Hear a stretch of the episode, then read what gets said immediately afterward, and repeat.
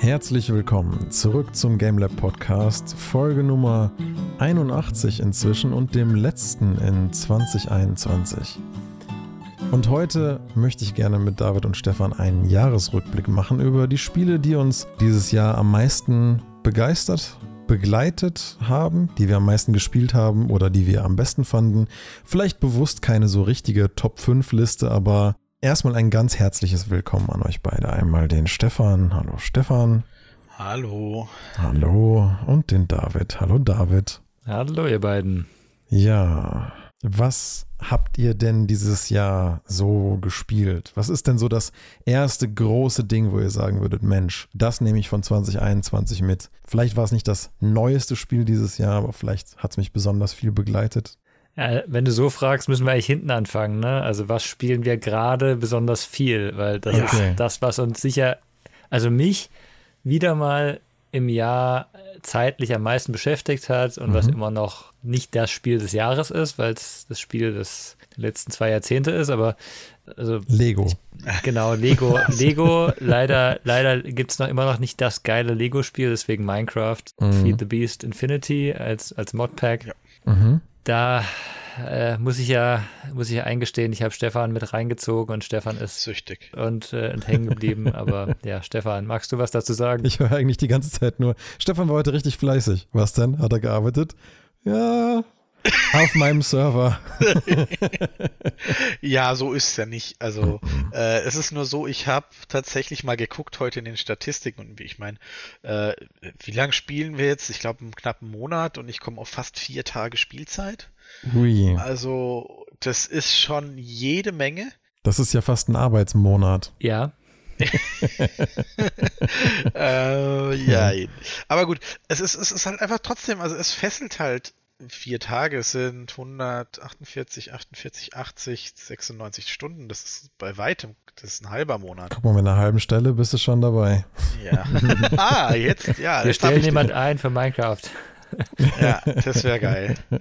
Äh, tatsächlich ist es wirklich, also das ist bei mir auch einfach drauf auf der Liste, schlicht, weil ich es jetzt so viel gespielt habe und man halt doch dann merkt, ich habe jetzt gestern, ich glaube, zwei Stunden den Raum vergrößert einfach nur den Raum vergrößern. Das ging mir irgendwie voll auf die Nerven. Aber jetzt ist der Raum wieder fertig und er sieht halt geil aus. Und dann habe ich den ganzen, ich habe eine komplette Automatisierung gebaut, sozusagen, so eine Pseudo-Automatisierung. Und David wusste davon nichts. Und ich habe es ihm halt heute das erste Mal gezeigt. Mhm. Und ich habe daran echt lang gesessen. Und er guckt sich so, also, was sieht geil aus. Ist richtig cool und funktioniert auch. Also, oh ja, geil. Das ist dann schon wieder schön zu zweit, man unterhält sich, es sieht toll aus, man hat was geleistet. Ha, macht schon Spaß. Also der Vanilla-Server im Vergleich, vergiss es. Ja, also ich muss auch sagen, für mich, also ich habe ja nie wirklich viel Zeit in Minecraft verbracht, eigentlich überhaupt nicht. Aber ich bin ja dann dieses Jahr das erste Mal überhaupt so richtig ein bisschen aktiver gewesen, tatsächlich auf einem Vanilla-Server, eigentlich überwiegend was Mod-Packs angeht, nur ein bisschen die Shader aufgehübscht. Aber da ich ja nie großartig viel Zeit mit der Mechanik oder den Ins und Outs von Minecraft, mit dem Basic Game überhaupt verbracht habe, war das für mich schon eine Sache, die hat mich auf jeden Fall mindestens so ich würde mal sagen, ein, zwei Wochen echt intensiv beschäftigt. Also da irgendwie Erz abzubauen, sein erstes Häuschen zu bauen, irgendwelche Druckplatten, die irgendwas auslösen. Und also für mich ist jetzt Minecraft dieses Jahr zwar nicht auf meiner Liste, aber es war zumindest das Jahr, in dem ich das erste Mal das Gefühl hatte, wirklich Minecraft das erste Mal was abgewinnen zu können und so ein bisschen mehr da wirklich reinzufinden und auf jeden Fall jetzt besser zu verstehen, warum Leute das so viel spielen, warum das so süchtig macht. Und ja, für mich sind es dann trotzdem andere Spiele, mit denen ich definitiv mehr Zeit verbracht habe aber ich habe zumindest jetzt ein bisschen besseres Feeling davon, warum Leute Minecraft spielen. David, warum ist es denn für dich immer noch so? Warum begleitet dich das Gefühl seit 20 Jahren? Weil, also eben dieses, dieses erste Gefühl, das kenne ich ja auch vom Anfang. Ich finde, du hast es vorhin auch gut gesagt, Lego, ne? Weil es ist, du hast die Freiheit, das zu machen, was du willst. Du kannst was bauen. Du kannst dich, du musst dich nicht um den ganzen Rest kümmern. Ich habe ein Spiel auf meiner Liste, da ist für mich auch Bauen im Vordergrund, aber dann gibt es halt Events in dem Spiel und du musst von diesem Bauen weggehen und du musst dich darum kümmern, dass die Ressourcen kommen. Und das ist in Minecraft nicht das, wenn du willst, ist es nicht das, was im Fokus steht. Und ich finde es halt auch cool, in dem Fall äh, ist ein Server, der jetzt auch schon sehr lange läuft. Ne? Das heißt, ähm, wir sind da beide raufgekommen und haben gesagt, hey, was, was machen wir denn? Ich habe gesagt, ich habe noch nicht viel Magie gemacht, wir machen zusammen Magie. Stefan war der Ultra-Researcher überhaupt. Ne? Und da gibt es halt wirklich mhm. Research mit einem, mit einem, Baum in dem Modpack. Das ist super, super komplex alles. Ne? Und er hat sich da total reingefuchst und super geil gemacht. Und ich habe eher auf, in die Praxis gegangen, habe die Sachen dann magisch hergestellt. Und es hat sich halt super ergänzt auch wieder, ne? Und du hast halt wieder, ich habe wieder eine ganz neue Facette und ich habe gemerkt halt, ich habe am Anfang alles mal angeschaut gehabt, aber ich habe nie, bin nie so tief reingegangen, dass ich weitergegangen bin, weil du hast immer irgendwo hast eine Schwelle, wo du dich halt wirklich mit was beschäftigen musst. Du musst halt deine 10, 20 Stunden in was reinstecken, damit du überhaupt die ganzen Grundmechaniken verstanden hast, ne? Und das machst du halt nicht immer. Und das, das ist halt wieder so ein, so ein Punkt, wo du kommst über die Schwelle und denkst, oh, und jetzt, jetzt kann ich plötzlich ganz, ganz viel machen. Und das kriegst du in Minecraft halt an so vielen verschiedenen Stellen mit wieder.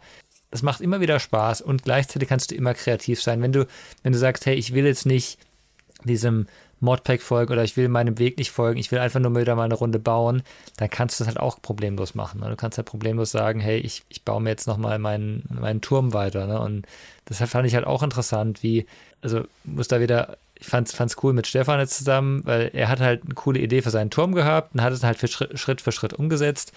Und ich bin eher so, ich habe halt einfach nacheinander gebaut und es ist halt in beiden Fällen was eigentlich ganz Cooles bisher rausgekommen. Ne? Und das, das finde ich halt auch es wird immer interessant, egal was du, was du machst, ist immer interessant. Vor allem finde ich gerade, dass man Minecraft halt eigentlich so gut kollaborativ zusammenspielen kann, gibt dem Ganzen halt nochmal so einen anderen Mehrwert. Stefan, du meintest vorhin, ja, dann, dann, dann kommt der andere auf den Server und dann zeigt man dem, was man geleistet hat. So, ja?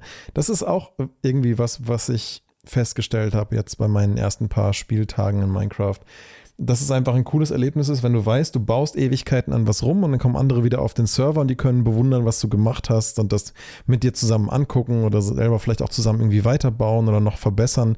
Es ist im Prinzip wie so eine Art digitaler, gemeinschaftlicher Sandkasten, ne, in dem man einfach machen kann, was man will wo aber auch jeder in seiner eigenen Zeit selber dran bauen kann und man baut halt zusammen gemeinsam an einer, an einer Welt und sorgt halt dafür, dass es zusammen irgendwie cool wird.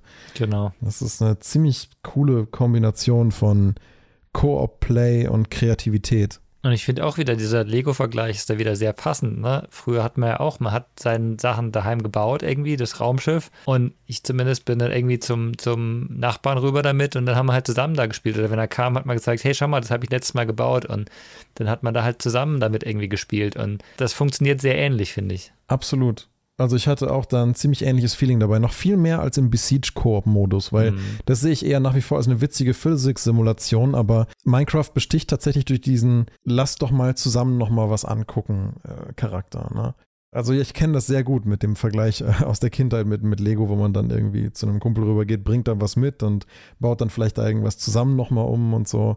Und das ist halt hier nochmal viel vielschichtiger, weil dir halt nie, dir fehlen halt nie Teile. Ganz im Gegenteil. Das ist eher so, als könntest du einfach Teile, Sets entdecken, indem du halt dann in der Welt noch rumläufst. Ne? Das ist halt das, wo, wo es dann eben nicht mehr Lego ist, sondern wo da drumherum auch eine ganze Welt ist, die im Prinzip nur wartet, äh, von dir umgemodelt zu werden in was anderes. Ja, das hat schon seinen ganz speziellen Reiz. Also ich weiß, ich bin ziemlich spät auf diesen Zug aufgesprungen. habe Minecraft auch erst recht spät entdeckt und habe es jetzt die letzten Wochen auch nicht, auch wieder nicht so wahnsinnig viel gespielt. Es hat auf jeden Fall seinen Reiz und ich habe auf jeden Fall Bock da auf dem Server nochmal vorbeizugucken und da nochmal ein paar Sachen zu bauen. Bei uns oder Vanilla? auf dem Vanilla-Server. Wie gesagt, ich, äh, ich finde nämlich, dass ich bei weitem noch nicht mal ansatzweise die Basic-Möglichkeiten mit Redstones und so auch nur ansatzweise ausgereizt habe. Das heißt, mir bringt es jetzt gar nichts, schon weitere, komplexere Mods zu haben, weil mir das Base-Game einfach noch nicht langweilig ist weil es da halt immer noch viele Sachen gibt, die ich halt nicht weiß. Und solange das halt so noch nicht ist, kann ich da auf jeden Fall noch viel Freude mit haben. Die meisten Sachen, die ich für dieses Jahr auf meiner Liste hatte, die mich am meisten begeistert haben, die habe ich tatsächlich in manchen Podcasts auch schon mal angerissen. Aber ich glaube, eins, was mich doch noch lange, lange begleiten wird, ist Outer Wilds. Hm. Ich habe das Spiel samt DLC vor zwei Wochen ungefähr jetzt wirklich komplett fertig gespielt gehabt. Und ich muss sagen, das war eins der eindrücklichsten Spielerlebnisse, das ich je hatte. ich weiß auch gar nicht, wie man dieses Spiel beschreiben soll, ohne was zu spoilern. Ich weiß auch gar nicht so recht, wie ich überhaupt in Worte fassen soll, was dieses Erlebnis so besonders macht, ohne nicht irgendwas vorwegzunehmen. Aber nachdem ich Outer Wilds gespielt habe, würde ich mir wirklich wünschen, dass mehr Spieleentwickler dieses, nennen wir es mal, neugierbasierte Design umsetzen würden. Weil wenn Outer Wilds eins ist, dann das, ja. Es ist, es lädt dich wirklich ein, entdeckt zu werden. Wirkt am Anfang fast schon banal und trivial und zufällig. Und je länger du dich damit beschäftigst, umso mehr ergeben plötzlich alle Dinge, die du in dieser Welt vorfindest, Sinn. Umso mehr fügen sich Dinge zusammen, umso mehr verstehst du. Und das ist einfach ein ganz, ganz besonderes Erlebnis. Selbst zu so einem Grad, dass ich es jetzt aktuell nochmal jemandem nur dabei zuschaue, wie er es spielt und mich die ganze Zeit beherrschen muss, nicht irgendwelche Tipps zu geben, wo man was findet. Einfach weil dieses Spiel so, so, so, so eine einzigartige Reise ist, dass es schon Spaß genug machen kann, jemandem dabei zuzugucken, wie er es selber in einer völlig anderen Reihenfolge oder Konstellation, wie man selber durchlebt und seine eigenen Erfahrungen und seine eigenen Aha-Erlebnisse macht. Und ähm, wirklich ein, ein absolut magisches Spielerlebnis, äh, vielleicht das beste Space Adventure, was ich je gespielt habe. Und ich glaube, ich habe mich in manchen Podcasts hier und da auch schon mal im Detail drüber ausgelassen, warum ich das so großartig finde, aber ich kann damit einfach nur abschließen mit, das ist eine, äh, eine der größten Empfehlungen, die ich, glaube ich, je ausgesprochen habe. Mit, mit den wenigsten Infos, die ich darüber wirklich verlieren darf, weil, weil es einfach, es macht einfach keinen Sinn, jemandem zu sagen, warum man dieses Spiel empfiehlt. Man muss einfach hoffen, dass jemand sich die Zeit nehmen möchte und diese, ja, doch einige Zehner an Stunden da reinzustecken, um vielleicht auch eine sehr neuartige Spielerfahrung zu machen, die man sonst in wenigen, wenigen anderen Spielwelten. Ich kann mich da anschließen, obwohl ich es nicht fertig gespielt habe. Ne? Das ist sicher mhm. meine, meine List of Shame, die ich nicht fertig gespielt habe, ganz, ganz weit oben, aber vielleicht schaffe ich es ja noch bis nächstes Jahr, oder? Ja, ich glaube, dass das von der Art der Erlebnisse und der, der Art der Rätsel und Logik-Dinge, äh, die den Kern der Aha-Momente des Spiels ausmachen. Ich glaube, dass das total was ist für jemanden wie dich, David. Gerade weil man, glaube ich, um Outer Wilds mögen zu können, braucht es eine ganz bestimmte Konstellation von Interessen. Und ich vermute, dass die bei dir auch so zusammentreffen. Und deswegen hoffe ich sehr, dass du dem nochmal die, die, die Zeit gibst. Vielleicht findest du ja da nochmal ein paar Stündchen. Ja, ich glaube, ich glaub, der Punkt bei Outer Wilds ist, dass du nicht nur. Also ich glaube, man kann das Spiel auch ganz anders spielen, als du das gemacht hast. Ich glaube, man kann mhm. das Spiel total, ich will jetzt nicht sagen emotionslos spielen, aber ohne diese, diese Erlebnisse zu haben. Das geht durchaus, ne? wenn man, wenn man da sehr, weiß nicht, einfach so mal nebenbei rangeht. Und das ist halt mein Problem. Ich will da halt nicht, ich weiß, ich weiß, ich habe es von Anfang auch schon gemerkt, das Spiel hat sehr viel Tiefe mhm. und ich will da halt nicht rangehen, wenn ich nicht nicht mich da auch reinbegeben kann, richtig, weil das macht keinen Sinn. Ja, und ich glaube auch, du machst dir dieses Spiel unnötig schwerer, je mehr Zeit du zwischen den Play-Sessions verstreichen lässt, weil genau. viele der Dinge, die leben davon, dass sich dann plötzlich ein Puzzleteil in deinem Kopf zusammenfügt und dadurch eigentlich die Kernfreude am Spiel überhaupt erst entsteht. Aber dieses Zusammenpuzzeln ist so unvergleichlich viel schwerer, wenn da viel Zeit zwischen liegt. Wie gesagt, eine Freund, mit dem ich das gerade zuguckenderweise durchspiele, wir sind da jetzt bestimmt seit sieben Wochen dran und es sind immer einige Tage Pause zwischen jeder Session. Und er, ich merke richtig, wie er richtig Probleme hat, Dinge zusammen zu puzzeln, die mir überhaupt nicht so schwer fielen, weil ich das halt relativ stringent dann doch, als ich mich nochmal dran gesetzt habe, nochmal komplett von vorne und, und dann aber wirklich doch recht zügig mit dem einen Freund, anderen Freund von mir da gespielt habe. Es, es hat dann einfach eine ganz andere Atmosphäre für dich selbst als Spieler. Genau das wollte ich vielleicht noch als, als, als Ergänzung dazu sagen. Outer Wilds kann man in meinen Augen auch nur einmal wirklich erleben. Und das liegt vor allen Dingen daran, dass sich nicht die Geschichte des Protagonisten der Rolle oder was auch immer, was du spielst. Es ist nicht wie bei The Witcher, wo du halt einen Charakter spielst und ein Rollenspiel spielst. Nicht ein Charakter, den du spielst, verändert sich, sondern du als Beobachter veränderst dich. Du lernst dazu. Die einzige Waffe, nennen wir mal, die du quasi hast, um der Welt Herr zu werden, ist dein Kopf und deine Kombinatorik und dein Wissen über die Welt von Outer Wilds.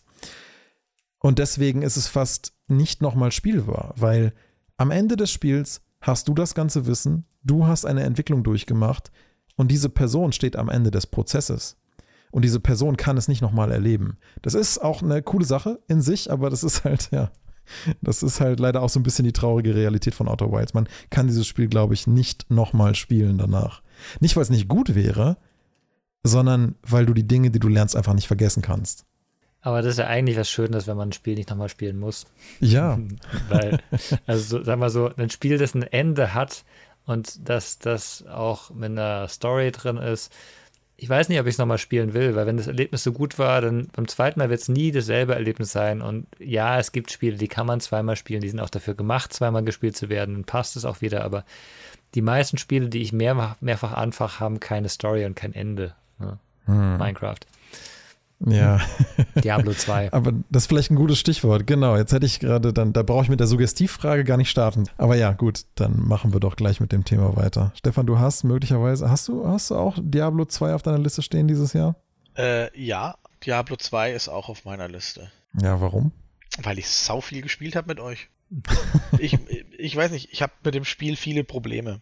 Also ich habe auch lange überlegt heute, ob ich es wirklich auf die Liste nehmen soll. Aber wir haben beschlossen, wir nehmen Spiele, die wir viel gespielt haben. Oder halt, die du besonders gut fandest. Also für mich ist Diablo 2 Resurrected definitiv auf der Liste, weil ich es ausgesprochen gut fand. Also vielleicht das eins der besten Remakes, die ich je gespielt habe. Würde ich jetzt sagen, ja, eins der, gut, dass du es dahingehend gemacht hast, weil es gibt eins, das findest du bestimmt besser. Mhm. Aber dazu kommen wir wahrscheinlich später für mich war es ein gutes Spiel, aber es war nicht herausragend. Es hatte mega Probleme. Was mir am meisten Spaß gemacht hat, war halt mit den Leuten zu spielen. Hm. Das war mein Ausschlagpunkt, weil spätestens, wo es ums Farmen geht, wird es halt mega öde. Äh, aber es hat jedes Spiel natürlich an sich. Also, das hat auch in Diablo 3, äh, das wird auch in Diablo 4 wahrscheinlich so an sich haben. Für mich war in dem Fall die Kernkompetenz des Spiels. Ich kann es super mit Leuten spielen, ich kann mich dabei unterhalten. Wir können drüber reden, was wir gegessen haben oder sonst was, weil das Spiel läuft nebenher. Ich nehme fast an, David, das war nicht so sehr deine Motivation, um Diablo 2 viel zu spielen. Ist es überhaupt auf deiner Liste? Aber es ist auf meiner Liste, weil ja, wir, wir haben viel gespielt, ich habe viel gespielt. Ähm, für mich ist Diablo 2 Resurrected, muss man ja sagen. Ne? Mhm. Total toll gewesen, natürlich, so wie sie es umgesetzt haben und vor allem, weil es jetzt einen, also wir, wir hatten das glaube ich auch schon mal gesagt, Diablo 2 ist jetzt für alle spielbar. Ne? Für Leute, die das nicht vor 20 Jahren gespielt hatten, ähm, die können das jetzt trotzdem auch spielen. Ja, und mhm. müssen sich nicht an der Grafik stören, die halt für heutige ne, Diablo 2, das eigentliche Diablo 2 ist halt heutzutage für die meisten Leute nicht mehr spielbar. Ja, wir hatten es ja Anfang des Jahres mit Stefan zusammen kurz probiert. Ne? Und Stefan war so nach, nach ein paar Stunden Spielen, boah, nee, sorry Jungs, das ist mir zu alt. Genau. Macht total Sinn, verstehe ich. Und deswegen finde ich das halt auch wirklich, ist auch, also von den Spielen, die wir jetzt auf der Liste haben, für mich fast das Spiel des Jahres, weil die anderen Spiele fast alle nicht dieses Jahr rausgekommen sind.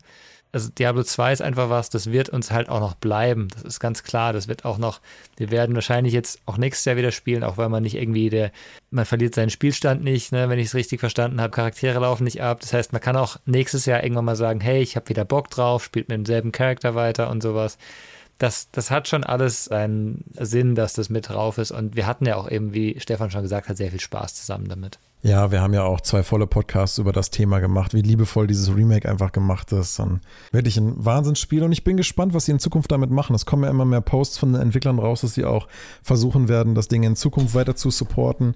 Äh, was es dann genau bedeutet, ob sie jetzt wirklich auch Balance Changes machen wollen der Klassen oder in neuen Laddern vielleicht auch mal neue Runenwörter saisonal einführen wollen. Also ich bin sehr gespannt, wie geschickt sie das Source-Material handeln werden und wie gut die neuen Änderungen dann in Diablo 2 reinpassen. Aber vielleicht ist es nicht so doof, weil ich habe es ja inzwischen auch wieder aufgehört. Ich war ja auch mir sicher, dass ich diesmal bis zu den Ubers spiele und ich habe es ja wieder vorher weggelegt, wie jedes Mal, wenn ich dieses Spiel angefangen habe. Obwohl ich mir sehr sicher war, dass es diesmal nicht der Fall sein würde.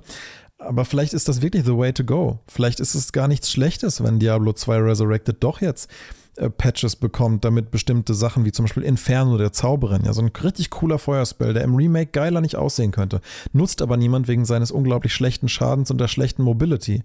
Der Spell müsste viel mehr Schaden machen, um sich zu lohnen dafür, wie man einfach dann währenddessen nur rumsteht. Und wenn sie solche Dinge oder wie die Hydren, ja, die ja auch kein gescheiter Playstil ähm, mehr sind eigentlich, weil die ja einfach viel zu wenig Damage machen, wenn sowas dann plötzlich wieder an Bedeutung gewinnt, weil sie sagen, Mensch, wir, wir nerven nicht die richtig coolen Klassen, die sowieso alle geil finden, aber wir buffen vielleicht die Skills, die eh keiner nutzt, um zumindest ein bisschen mehr Bildvielfalt zu ermöglichen. ja, vielleicht muss man sich dann doch ein bisschen von seiner Nostalgie mal lösen und sagen, okay, vielleicht ist es doch nicht so schlecht, nochmal so alte Dinge anzufassen und vielleicht dann doch nochmal ein bisschen was zu verändern. Also, ja, nicht jetzt, wann dann? Aber gut, das werden wir sicher sehen, die nächsten Monate, was mit Diablo 2 Res Resurrected passiert. Äh, tatsächlich, wie Stefan schon vermutet hatte, ist für mich eins der noch gelungeneren Remakes dieses Jahr auf jeden Fall das Demon Souls PS5 Remake also im Gegensatz zu äh, Diablo 2, das Ding hatte ja keine Launch-Probleme, es hat eigentlich überhaupt keine Bugs. Es ist im Prinzip das alte Spiel, aber in einem unglaublich begeisternden audiovisuellen Gewand. Wobei ich sagen muss, kleiner Wermutstropfen, ich bin ein bisschen traurig um den überarbeiteten Soundtrack. Der ist zwar monumental und richtig geil, aber es ist nicht mehr exakt die gleiche Atmosphäre. Vielleicht muss das auch nicht sein. Es ist sicherlich auch ein cooler Soundtrack, aber das ist so das Einzige, wo ich gemerkt habe, da ist das Remake doch ein bisschen neue Wege gegangen. Muss nicht grundlegend schlecht sein. Ich hatte sehr viel Spaß mit Demon's Souls. Ich habe es ja mit Stefan zusammengespielt. Du hattest ja auch viel Freude damit, ne? Ja, ist auch bei mir mit drauf, musste drauf. Ist äh, der Grund meiner PS5 im Prinzip. naja, sei froh, dass du überhaupt, überhaupt eine bekommen hast. Ich meine, die meisten, es gibt ja immer noch nirgends eine zu kaufen. Das ist richtig. Also das ist aber trotzdem, muss man sagen, es war ein sehr teures Spiel. Ja. Und, und, aber ein sehr lohnenswerter Controller, ne? Ja. Also da muss ich echt sagen, das ist fast noch so, ich habe es jetzt nicht auf meiner Liste, aber das ist auch kein Spiel des Jahres oder so, aber ich muss sagen, das Potenzial, was der PS5-Controller hat, was man auch an Demon's Souls gemerkt hat, so mit dem Boden, über dem man läuft, mit diesen kleinen Smart Vibrations und so, das ist schon echt außergewöhnlich, das Teil, ne? Also, wir haben ja, glaube ich, haben wir nicht sogar, Stefan, mal eine Folge gemacht nur zu dem Controller? Oder? Ja, der Controller hat eine, äh, eine Podcast-Episode bekommen, weil es sich auch wirklich lohnt. Also, ja. ich hoffe, dass ich irgendwann mal doch jetzt nochmal ein, ein Angebot landet und ich nochmal einen hole. Ja, David, ich hoffe, dass du auch mal in den Genuss davon kommst, ein richtig gutes PS5 Smart Controller optimiertes Spiel mal zu spielen. Ich weiß, du bist nicht der größte Controller-Freund, aber das Ding ist echt ein Erlebnis. Also äh, selbst alleine schon die Tech-Demo, dieses Astros Playroom da auf der PS5, das ja wirklich ausschließlich eine Tech-Demo für den Controller ist, das alleine ist, ist so ein, so ein riesen Unterhaltungswert. Das ist der Wahnsinn. Ich würde mir so eine Konsole hinstellen, nur um diese Tech-Demo zu spielen, damit du zufrieden bist. Ich glaube dir das, aber die Konsole ist einfach so hässlich, ich stelle mir den nirgends hin. Das ist richtig. Ich habe mir dafür schwarze Abdeckplatten gekauft, die mache ich demnächst mal drauf. Das ist okay. vollkommen egal. Ich mag diese Form nicht. Ich kann dieses, ich, ich hätte mir, ich hätte mir fast neulich eine, eine Xbox Series X gekauft, wo ich null brauchen kann, weil ich einfach schön finde. Das ist einfach mein Stil im Vergleich zu dem anderen. Das ist einfach ja gut, komplett. Block, ne? Ja, so ein schöner Luftbefeuchter, der kann schon eine gewisse Ästhetik, das es, kann man nicht kritisieren. Ja, ja aber wir machen es einfach so. Ja. wir machen es einfach so, David, du kommst einfach mal zu mir und dann kannst du ihn mal ausprobieren. Kann man auch mal ja, Das, das ist vielleicht die günstigere Variante. Ja, wahrscheinlich. ja, nee, also wie gesagt, Demon's Souls und der, und der PS5-Controller. Wir hatten so riesig, riesig viel Spaß mit diesem Remake. Ich will jetzt nicht sagen, die Konsole hat sich allein schon dafür gelohnt. Das wäre ein bisschen, nee, naja, wie du schon sagst, es wäre ein bisschen hart teures Spiel gewesen. Aber ähm, ja, wie gesagt, das habe ich jetzt nicht auf meiner Liste. Liegt aber auch nur daran, weil ich es nicht durchgespielt habe. Aber ich könnte mir gut vorstellen, Stefan, du hast da noch ein anderes PS5-Game, was. Ich vielleicht Nein. auch nicht so schlecht war. Nein? Ah, wobei doch, doch, doch, Nein. sag mal, was du meintest. Das Kenner Bridge of Spirits? Ja, klar. Es ist auf meiner Liste nicht, weil ich. Äh, Schäm dich. Äh, ja, das nee, aber da, da brauchst du gar nicht weiterreden. Schäm dich einfach. In die Ecke und schämen. Das ist ein wunderschönes Spiel. Ja, wer hat es nicht fertig, oder? Grafik. Ja, deswegen habe ich es ja nicht auf meiner Liste, weil ich mich nicht dazu äußern kann. Ich will ja nicht irgendwas praisen, was ich nicht vollständig beurteilen Ach. kann. Aber aber was ich gesehen habe, war der Wahnsinn. Es ist eine Schande, dass du es noch nicht durchgespielt hast. Das ist das. Ich weiß, I know. Es ist so, so boah, ey, nein. Ja, aber Daniel, da haben wir doch was vor, oder? Ich habe mir Kena nämlich im, im Sale geholt. Ah, ja. Auf dem PC natürlich, aber ist ja egal. Mhm. Kannst ja auch mit Controller spielen. Ja. Wir können es ja mal versuchen zu spielen. Und dann ich habe es ja für die PS5. Ich habe es mir sofort, das, es kam ja erst, ich glaube Ende November, vor ein paar Wochen überhaupt erst für die PS5 als physische Version raus. Die wollte ich ja unbedingt haben, deswegen hatte ich das Spiel ja auch vorher nicht. Aber da war ich halt gerade noch mitten in Outer Wilds, deswegen hat das nicht so richtig gepasst. aber ja, ich denke, es ist eine gute Hausaufgabe. Ich denke, Kena Bridge of Spirits ist, ist, ist jede Minute wert, die man da reinsteckt. Also das, was es mir an Potenzial vermittelt hat, allein in den ersten paar Minuten, vor allen Dingen, wo ich ja in den letzten Podcast irgendwann mal schon meinte, wie schlecht die neuen Pokémon-Games aussehen und wie geil dagegen für 20 Euro weniger ein Game wie Kena einfach aussieht heutzutage von einem auch übersichtlich großen Studio. ist der Wahnsinn. Das Ding ja. ist so voller Magie und, und, und, und toller audiovisueller Momente. Es ist ein Genuss. Also ich nehme die Hausaufgabe gerne an und schau mal, wann ich damit fertig bin. Ja, Stefan, willst du noch was dazu sagen? Weil für dich war das ja wirklich, also das Spiel des Jahres, oder? Und ich höre dich selten von was schwärmen, Stefan. Normalerweise bist du ja immer doch recht kritisch, aber bei dem Game schien es ja echt volle Euphorie zu sein. Ja, tatsächlich, wirklich. Also da gibt es auch, also natürlich, es gibt viele Sachen, über die man bei dem Spiel auch meckern könnte. Aber wozu? Also, das ist Meckern auf so hohem Niveau. Für ein 40, wie du sagst, nicht mal ein Vollpreistitel. Ich glaube, es kostet 40 Euro regulär. Ja. Yep. Da fange ich nicht an, nach, nach irgendwelchen Fehlern zu suchen, nur damit ich was zu meckern habe. Also natürlich, es gibt Sachen, da kann man drüber streiten. Aber es ist, es sieht wunderschön aus. Es hat eine super schöne Atmosphäre. Es hat ein gutes Kampfsystem. Es erinnert schon so ein bisschen auch von der Tastenbelegung, geht so ein bisschen, war mein Empfinden so, oh cool, so Tasten fühlen sich so ein bisschen wie Dark Souls an. So. Ja, den Eindruck hatte ich auch. Das war super gut. Es lief super smooth. Hm, die Begleiter sind so putzig gemacht. Da, da, da, In der Tat. Ich saß fünf Minuten da und habe mit den Viechern gespielt. Ja, ich auch. Direkt zu Anfang. Es ist so lustig. Einfach nur zum Testen, was man denen machen kann. Und es wird auch nicht, mhm. also natürlich wird es eventuell irgendwann mal langweilig. Aber es macht trotzdem, du, du kannst auch fünf Tage später noch sagen, ah, oh, jetzt brauchst du was Schönes. Dann gehst du hin, setzt dich hin und spielst fünf Minuten mit denen und fühlst dich wahrscheinlich schon wieder besser. Weil es einfach wunderschön gemacht ist. Und das ist so ein Punkt, wo ich dann halt sage, und die Story, wow, eigentlich schon echt eine wunderschöne Story. Natürlich grundsätzlich, man hat alles schon mal gesehen, es ist jetzt nichts wirklich Neues, aber es ist wunderschön erzählt. Irgendwas muss gerettet werden, das ist ja immer die Story von genau, RPGs. Aber ja. es ist wunderschön erzählt und ich muss echt sagen, so manchmal dachte ich mir so, wow, okay, diese Geschichten sind wirklich echt deep. Also da, da denkst du schon so, wow, okay, tief, tiefgründige Story, not bad. Und vor allen Dingen die Qualität, in der es erzählt wird. Ne? Ja. Ich, wir hatten ja schon mal drüber geredet. Im Wesentlichen ist dieses Studio ja vorher ein Animationsstudio gewesen. Und ich finde, diese DNA, die sieht man durch und durch, ja. in jeder kleinen Animation, in jeder kleinen Sequenz zwischendurch. Es hat so viel Charakter und Charme, wie sich die Figuren bewegen, interagieren, die Mimik und so weiter. Es, es ist so ein schöner Hybrid irgendwie aus Entwickler- und Animationsstudio, was sich hier gefunden hat. Äh, da kann man sich eigentlich fast nicht mehr wünschen von der Atmosphäre und Umsetzungsqualität. Hm, genau, also ich bin da, bin ich tatsächlich immer noch mega begeistert. Ich habe sogar überlegt, im Sale für einen PC zu kaufen, einfach um nochmal dies zu unterstützen. Das zu unterstützen, weil es auch ein Indie-Studio ist. Und ich, ich, ja, ich bin da echt begeistert. Also das ist mein Spiel des Jahres. Mal gucken. Ich meine, andere Firmen schreiben schon das Spiel des Jahrhunderts oder so. Das würde ich jetzt nicht gehen, weil so lange werde ich nicht leben und es werden noch einige Spiele kommen. Das Jahrzehnt hat auch gerade erst angefangen.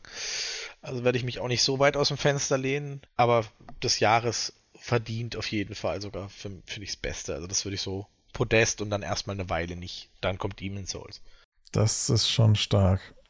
David, ich vermute, dein absoluter Favorit dieses Jahres dürfte nochmal was anderes gewesen sein. Ich habe nämlich was auf meiner Liste, das ich aber nicht so lang angeschaut habe, aber. Ja, du meinst Sable wahrscheinlich, ne? Also ich meine Sable. Sable ja. ist auf jeden Fall auf meiner Liste drauf. Also aus, aus eigentlich aus drei Gründen. Ich finde, für mich war das eines der wenigen Spiele, auf die ich mich schon längere Zeit gefreut habe. Weil normalerweise mhm. bin ich ja nicht so der, der Hype-Mensch. Ich denke, oh, da kommt ein Spiel, ja. schauen wir mal, wie es kommt. Und dann, dann ist es gut oder nicht gut. Ne? Aber bei Sable habe ich halt schon an den ersten Visuals, an den ersten, eigentlich in der ersten Animation auf Twitter, dieses erste, das erste Gift, das sie gepostet haben, habe ich gedacht, okay, ist mir egal, ist was meins. dieses Spiel macht, ich kaufe das Spiel. Ne? Ja, so ging es mir ein bisschen damals bei Journey, als ich das vor vielen, vielen Jahren auf der Gamescom gesehen habe, den ersten Trailer. Ich habe das gesehen, die ersten paar Bilder und ich dachte mir so, wow, ja. das wird ein Meisterwerk, muss ich haben. Wie großartig sieht das denn aus? Ja. Und ja, und zwar ist halt auch wirklich, also das Spiel insgesamt sehr schön geworden. Ich habe es noch nicht durchgespielt, ich habe es aber weitergespielt. Ich, also ich bin, mhm. ich habe es immer wieder mal weitergespielt tatsächlich, nicht so am Stück, sondern ich finde, das kann man auch gut immer wieder aufnehmen und ja. sich in der Richtung bewegen und entspannen dabei. Das ist super entspannt. Ja, bei Sable geht das, genau. Das finde ich auch. Es ist also das Gesamtbild ist einfach schön geworden für mich. Ne? Die Musik, die, der Stil, den haben sie super gut durchgezogen. Sehr schön dynamisch, gleichzeitig eben auch super entspannt. Ich glaube, es ist nichts für jemanden, der halt Action will, sage ich mal, ne? weil das hast du da wenig. Aber jemand, der gerne entdeckt und durch eine fantastische Welt reist und sich jetzt nicht ultra hart an diesem Stil stört, ja, es gibt tatsächlich gibt ein zweites Spiel, jetzt das rauskam mit einem fast ähnlichen Spielstil. Äh, das werde ich mir auch, auch direkt holen wahrscheinlich. Mhm. Ähm, ich weiß gar nicht, wie es heißt gerade, aber ja. Ach stimmt, wir hatten darüber geredet von vom gleichen Publisher. Nee, nee, ist komplett, komplett nee. anderer Publisher. Vom selben Spielestudio mhm. oder von mhm. denselben Leuten gibt es schon ein paar Spiele, die ähnlich aussehen. Irgendwas mit Well, Well. Creature in the Well ist ein, ist ein älteres, genau. Das, ja. die, die, haben ein paar, die, so, die ähnlich ja. aussehen. Nee, aber es gab jetzt eins, das. Mhm den, den wirklich selben Stil hatte eigentlich, ne? Und wo ich schon gedacht habe, hm, okay, ja. Aber das, das äh, werden wir, ich werde es anspielen und sagen, ob es äh, ähnliche Qualität hat oder nur die Visuals geklaut hat, sage ich mal. Das heißt, Sable ist auf deiner Liste, aber wer für dich jetzt noch nicht so das absolute Highlight dieses Jahres? Naja, ich habe es halt nicht durchgespielt. Ich kann es nicht, ich kann es auch nicht äh, endgültig bewerten. Ich finde das, was ich gesehen mhm. habe, ja, absolut. Gleichzeitig muss man halt schon ehrlich sein und sagen, es hat mich nicht so gepackt, dass ich es nicht weglegen konnte. Ne? Das war nicht, nicht der Fall. Das war bei mir auch so. Hat mich auch gewundert, weil als ich die ersten paar Stunden gespielt hatte, dachte ich so, wow, was für eine tolle Atmosphäre. In dieser Welt möchte ich mich mehr aufhalten. Da gehe ich bestimmt morgen wieder rein, weiter erkunden und dann, und dann habe ich einem Freund bei Outer Wilds zugeguckt. ja. Weil mich das irgendwie überhaupt nicht losgelassen hat. Ja. Also gab auch noch ein, zwei andere Sachen, die mich also eine Sache, die mich vor allen Dingen echt nicht losgelassen hat, aber ich, ich habe ja schon viel geredet. Ihr habt ja bestimmt auch noch Sachen. Ja, weiß nicht, Stefan, wie sieht's bei dir aus? Ja, wir haben jetzt schon vier Sachen genannt. Eigentlich habe ich noch, ich muss mich jetzt für noch eine Sache davon entscheiden. Allerdings ist es, glaube ich, gar nicht so schwer, weil ich nur noch ein Singleplayer spiele.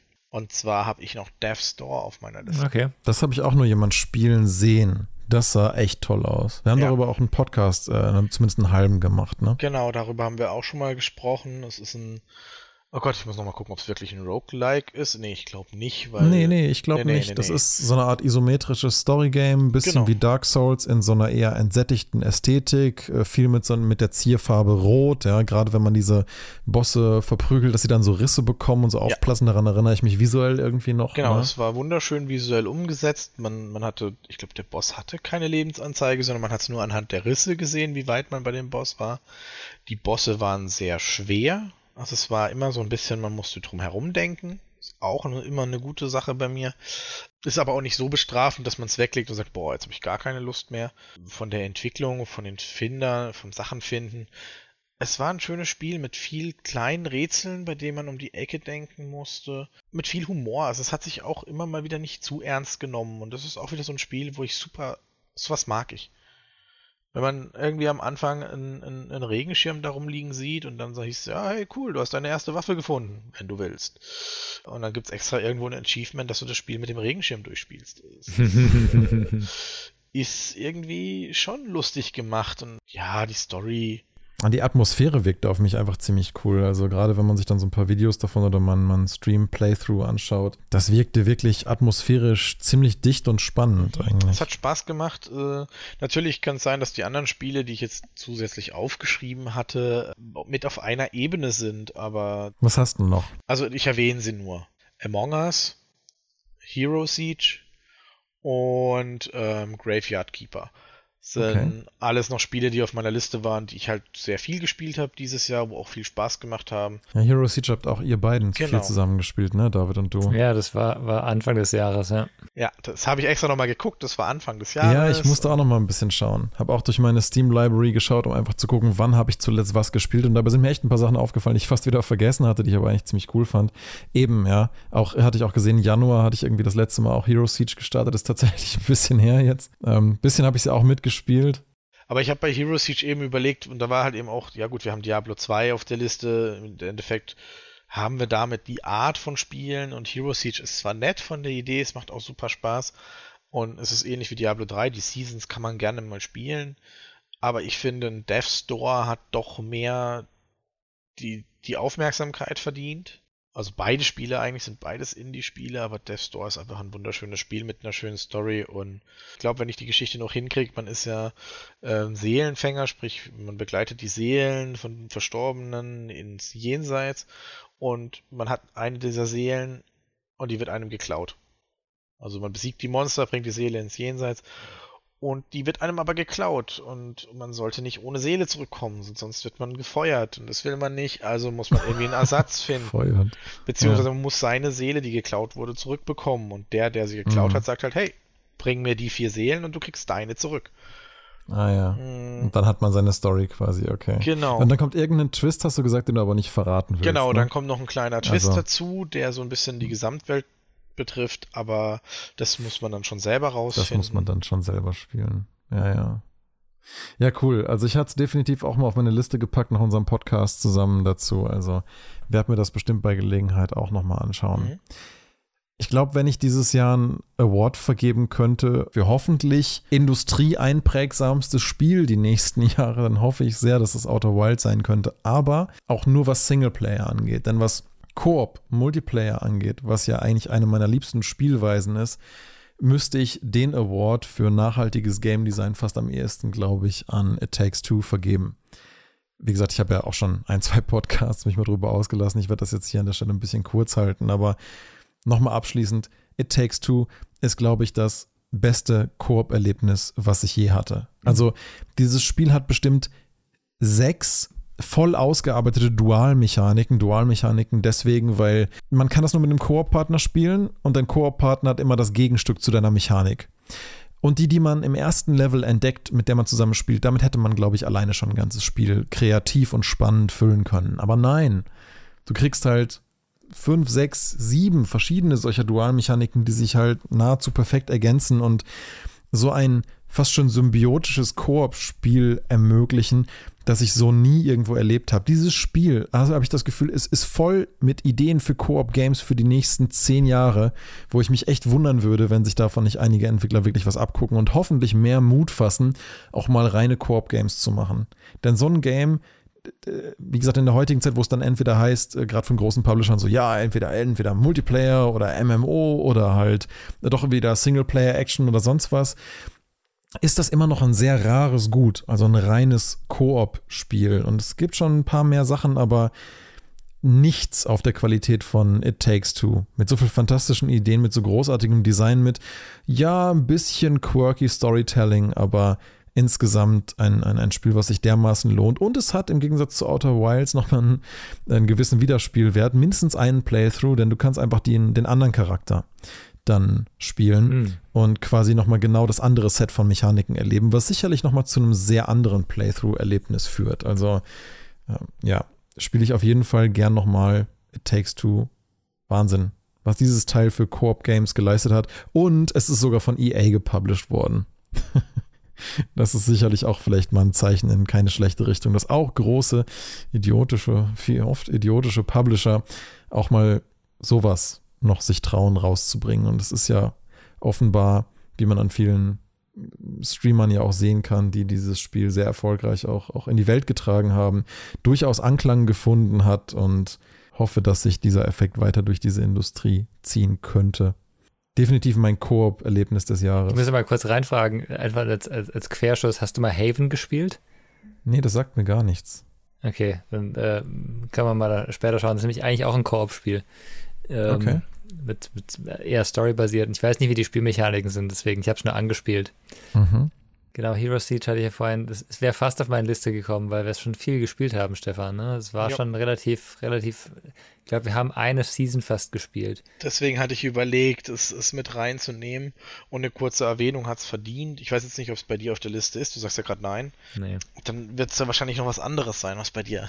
Oder sind sogar noch zwei bei dir? Es sind noch zwei bei mir. Also tatsächlich ist ein Spiel, das ist, ist gar nicht aktuell. Das ist aber das, was eben Sable, habe ich vorhin gesagt, nicht geschafft hat, mich so richtig reinzuziehen und dass ich am Stück durchgespielt habe. Und ich meine, es war, also es war nicht am Stück, ich habe zwischendurch geschlafen, aber es war sehr, sehr, sehr eng zusammen alles. Ähm, also ich habe in der Zeit kein anderes Spiel angefasst und ich habe auch nichts anderes gemacht, wirklich, außer ähm, arbeiten, schlafen, essen und das Spiel spielen wahrscheinlich. Und ist es dieses Space-Ding? Ich hätte gesagt, es ist 2077. Ähm, hey, Hellblade. Ich habe letztes Jahr Hellblade Sinner Sacrifice gespielt, durchgespielt. Ich habe es ja schon Oh. davor angefangen gehabt, re relativ, relativ lang davor und ich habe, ich bin damals irgendwo hängen geblieben. Ich weiß nicht wann, warum. Ich, ich weiß, dass ich in irgendeinem Kampf mich nicht richtig, mich richtig blöd angestellt habe, nach drei, vier Versuchen gesagt habe, nee. Und dann habe ich nochmal angefangen, dann war mir der Start zu langsam und so. Und dieses Jahr habe ich es geschafft, richtig im richtigen Headspace so zu sein, dass du sagst, okay, Mhm. jetzt kannst du dieses Spiel spielen und es durchziehen und so richtig man muss sich da richtig reinbegeben. Dran das abtauchen. geht es richtig Ja. abtauchen. Und es hat einfach eine fantastische Story, es hat fantastische visuelle, also die, die, die Bildwelt ist toll. Ja, die Gesamtexperience ist einfach super, super gemacht und es ist einfach eine Empfehlung für immer. Also ich weiß nicht, ob das Spiel mal alt wird. Wahrscheinlich sagt man auch irgendwann, die Grafik ist nicht mehr schön, aber es ist halt eine, eine ich glaube, eine Unreal Engine, so wie es aussieht und das hält sich schon noch ein bisschen. Das kann man auch in fünf Jahren spielen, ne? Also Das kann man bestimmt auch noch in zehn Jahren spielen. Also wahrscheinlich, ja. Ähm, ich habe The Bard's Tale auf der PS2 auch lange, lange, lange nach Release gespielt, einfach weil der Humor so verdammt großartig unterhaltsam war. Natürlich sah das Spiel grottig, beschissen, gealtert aus, aber ich habe selten so ein lustiges Spiel gespielt und ich habe es gerne gespielt, obwohl ich natürlich gesehen habe, wie kacke das aussah. Ich glaube nicht, dass das Hellblade passieren wird. Ich glaube, bei Hellblade sind wir ja wirklich so schon, schon so weit an einem guten, halbrealistischen Style. Ich weiß, ich kann mir irgendwie schwer vorstellen, dass wir in fünf Jahren sagen, dass es ein Spiel ist, was richtig schlecht aussieht. Also schwer zu sagen. Ja? Das denkt man natürlich immer. Ich habe damals auch bei Mario 64 gedacht, das Ding ist purer Realismus. Ne? Du weißt ja immer nicht, wie du siehst. Aber mittlerweile, viele der aktuellen Spiele sind ja so nah am Fotorealismus, wie ich finde. Äh, ist halt die Frage, wie weit das noch gehen kann. Ne? Und ich glaube, Hellblade kann man noch lange in Zukunft spielen. Äh, Aber wie gesagt, ich sollte mich, ich sollte da jetzt nicht zu groß rumposaunen, weil ähm, ich habe das Spiel ja selber nicht durchgespielt. Und ich warte noch auf den richtigen Headspace, wie du schon sagst. Ich brauche das richtige Mindset, um Ja. mich da voll reingeben zu können, weil das ist so ein Ding, ich will auch, dass mich das dann total mitnimmt und vielleicht irgendwie auch über Tage beschäftigt. Und das ähm, wäre jetzt für mich, glaube ich, so gerade die Weihnachtszeit ist vielleicht nicht so der richtige Moment gewesen. Da kann ich mich eher mit anderen Dingen beschäftigen, aber ich, ich, ich werde mal schauen. Also es ist auf jeden Fall ganz oben auf meiner To-Play-List noch. Siehst mal so, du kannst, du solltest es spielen, bevor Teil 2 erscheint. Oh ja, der ist ja angekündigt. Das sollte ich definitiv machen. Genau. Das sollte ich definitiv Ansonsten machen. packst du ihn einfach auf dein Pile of Shame und alles ist gut. Ja, das sollte ich wirklich, das sollte ich wirklich nicht tun. Also ein Spiel, was ich dann ja auch ganz, ganz, ganz viele Jahre nach Release überhaupt erstmal jetzt wirklich erleben und genießen durfte, war ja Nier Replicant. Davon gab es ja jetzt dieses Jahr das Remake. Das ist auch das letzte für heute hier auf meiner Liste und ich glaube, eins der Spiele, die mich dieses Jahr emotional am meisten abgeholt haben. Also Outer Wilds sicher mit seiner Neugier, D2R wegen seiner Nostalgie, Demon's Souls aus ähnlichen Gründen, It Takes Two wegen Koop, Sable wegen Atmosphäre, aber Nier Replicant hatte einfach eine dermaßen, eine dermaßen emotional aufwühlende Story und Auf und Abs und einen gewaltigen, mit dieser Story gepaarten Soundtrack von, von einer Wahnsinnsqualität. Das ist nicht einfach nur ein Remake, die haben so viele der, der Soundtracks auch nachorchestriert. Das hat das Ganze einfach echt auf ein ganz anderes Level gehoben. Ich hatte mich ja in dem Soundtrack-Podcast da schon mal im Detail noch zu geäußert, aber äh, Nier Replicant ist eine dermaßen spannende Reise, die gerade wenn man, und ich hatte ja erst kurz vorher Nier Automata nochmal gespielt, gerade wenn man die beiden so als, als Duo erlebt hat, es ist ein, ein, wirklich ein, ein, ein storyhaftes Meisterwerk, was Yoko Taro da geschaffen hat. Ich denke, in Nier, sowohl Replicant als auch Automata, sollte man einfach komplett, komplett blind reingehen. Dann hat man da, denke ich, wesentlich mehr davon. Und gerade wenn man jemand ist, der Wert auf gute Soundtracks legt, dann, dann, dann kann man hier eigentlich fast nicht mehr abgeholt werden. Also, also für Freunde von gutem Soundtrack und JRPGs und coolen Kampfsystemen und, und, und abgedrehten, aber coolen und echt tief, tiefsinnigen Stories, die einen wirklich über profunde Fragen nochmal zum Nachdenken bringen, die einem auch fürs eigene Leben so ein bisschen was mitgeben können, muss ich sagen, war Nier Replicant wirklich ein ausgesprochen emotionales, aufwühlendes, aber auf eine gute Art und Weise Erlebnis, wo ich danach sogar noch verschiedene, verschiedene Streamer auch denen dabei zugeschaut habe, wie sie es auch durchgespielt haben, einfach um nochmal bei jemandes emotionaler Reise mit dabei sein zu können. So ein bisschen wie jetzt gerade bei Outer Wilds.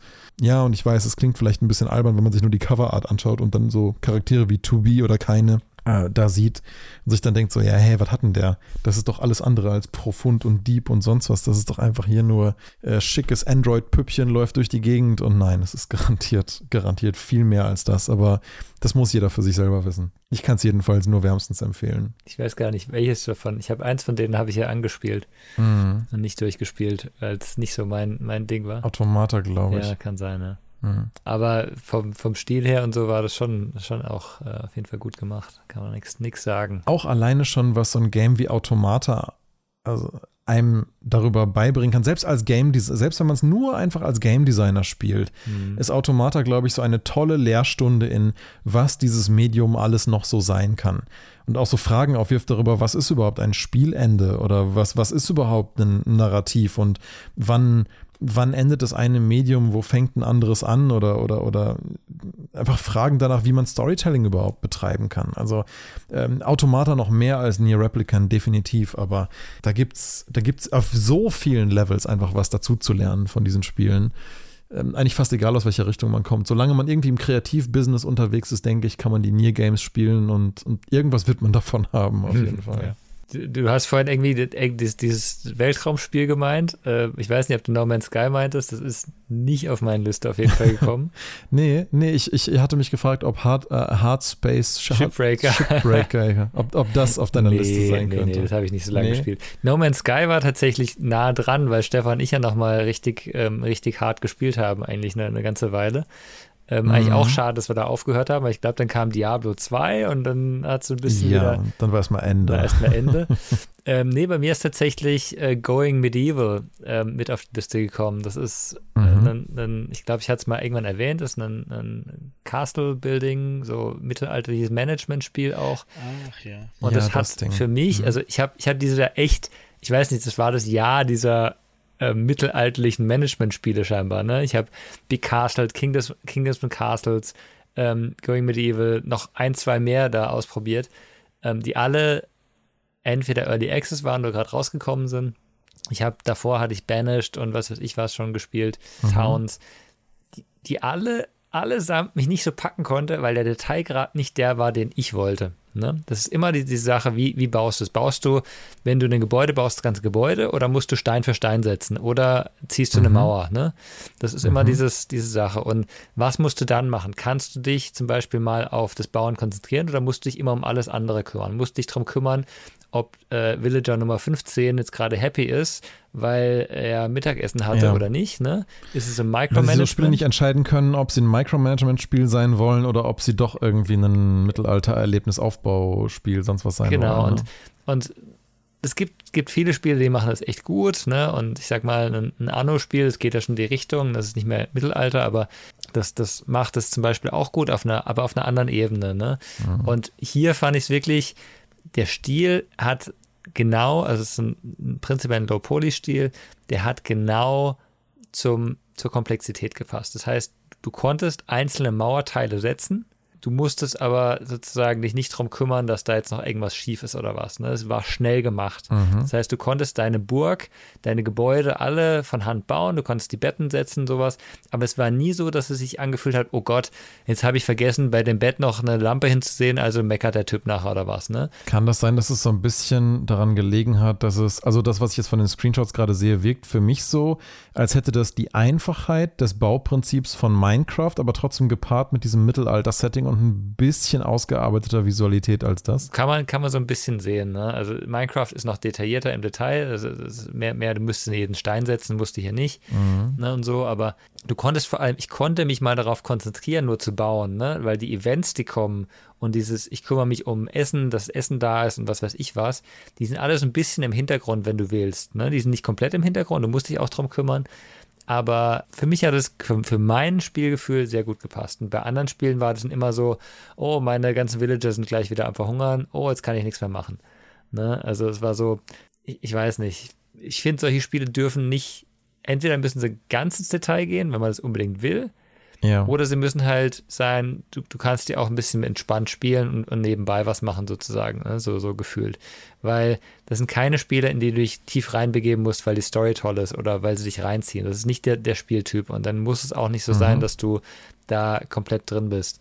Ich habe im Vergleich dazu neulich Timberborn angespielt und ich war halt nach drei Stunden, waren halt meine Biber alle tot. Sind alle verhungert. Okay. Okay. Ich habe es nicht mehr angefasst, das Spiel, weil was, was soll ich denn da machen, wenn die Leute einfach alle sterben, weil es zu blöd sind, ihr Essen zu farmen. Ne? also, also nett von der Idee, ja. aber ähm, nicht, nicht gut umgesetzt, wenn du so schnell bei einer normalen Stufe sozusagen das Spiel verlierst und dann nicht mal eine Meldung kommt, ja. deine Biber sind alle tot, sondern das Spiel läuft halt weiter.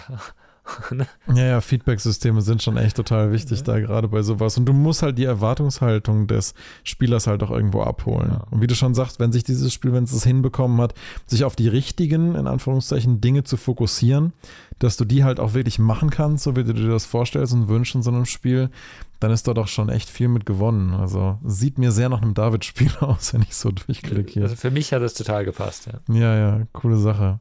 Was würdet ihr euch wünschen fürs, fürs nächste Jahr? Oder gibt es irgendein Game, worauf ihr euch freut? Oder irgendwas, wo ihr sagen würdet, Mensch, von sowas hätte ich irgendwie die nächsten Jahre gerne wieder mehr von dem, was ich jetzt gespielt habe? Ja, zwei Spiele sind tatsächlich auf meiner, äh, aber wahrscheinlich auch auf deiner Liste.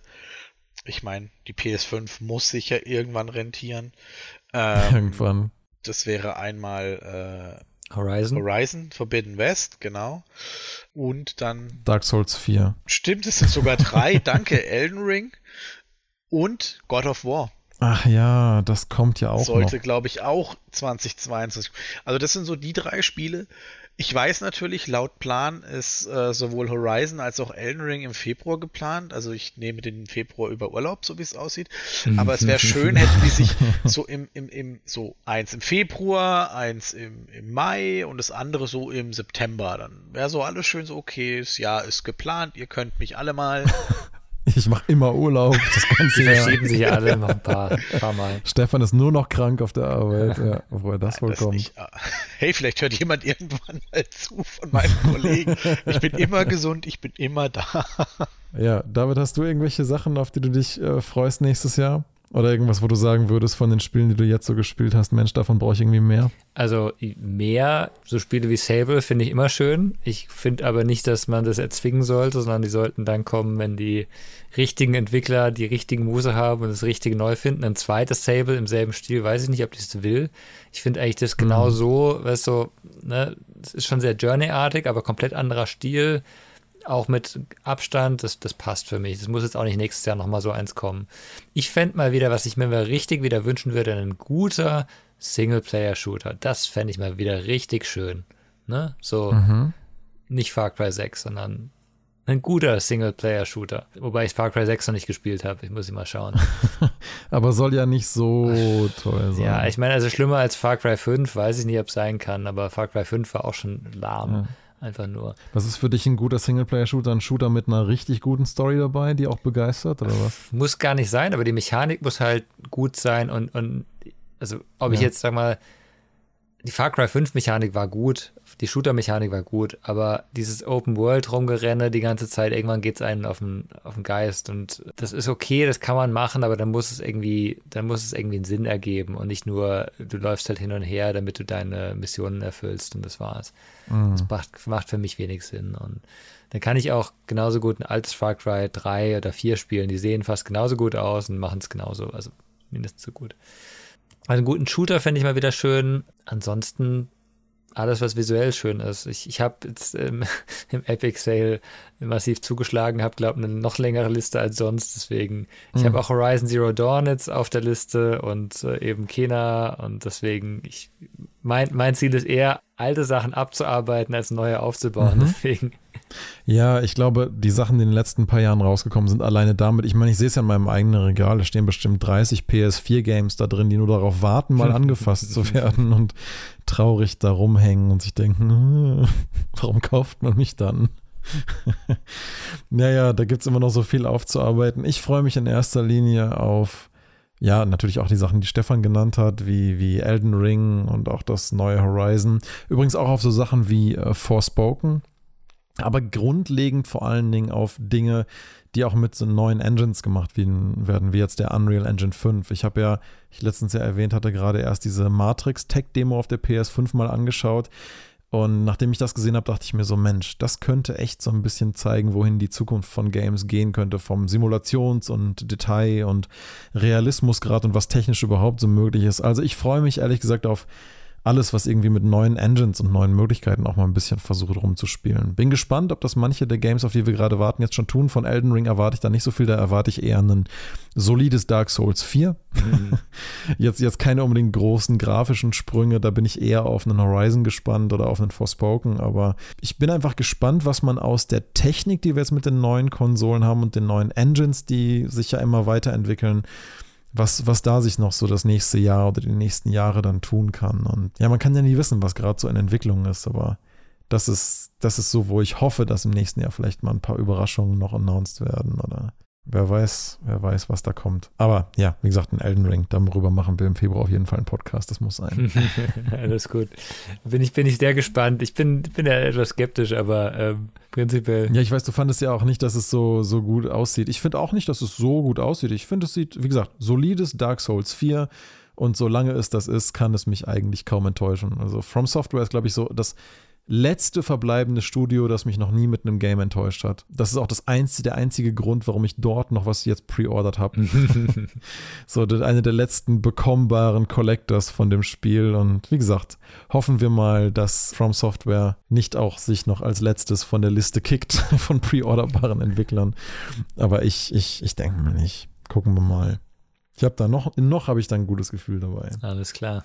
Ja, ich danke euch ganz herzlich für wieder ein spannendes Jahr voller facettenreicher, interessanter, unterhaltsamer Podcasts. Freut mich sehr, dass wir das jetzt schon so lange zusammen machen. Hm. Ich finde, wir haben da ein paar echt coole Folgen gehabt, auch dieses Jahr wieder. Definitiv. Und hoffen wir mal, dass nächstes Jahr so weitergeht. Von mir aus sehr gerne. Ich wünsche euch einen guten Rutsch ins neue Jahr, natürlich auch allen Zuhörern. Bedanke mich nochmal ganz herzlich bei euch beiden und würde sagen, bis zum nächsten Podcast in 2022 dann. Bis dann. Ciao. Bis dann. Tschüss. Ciao.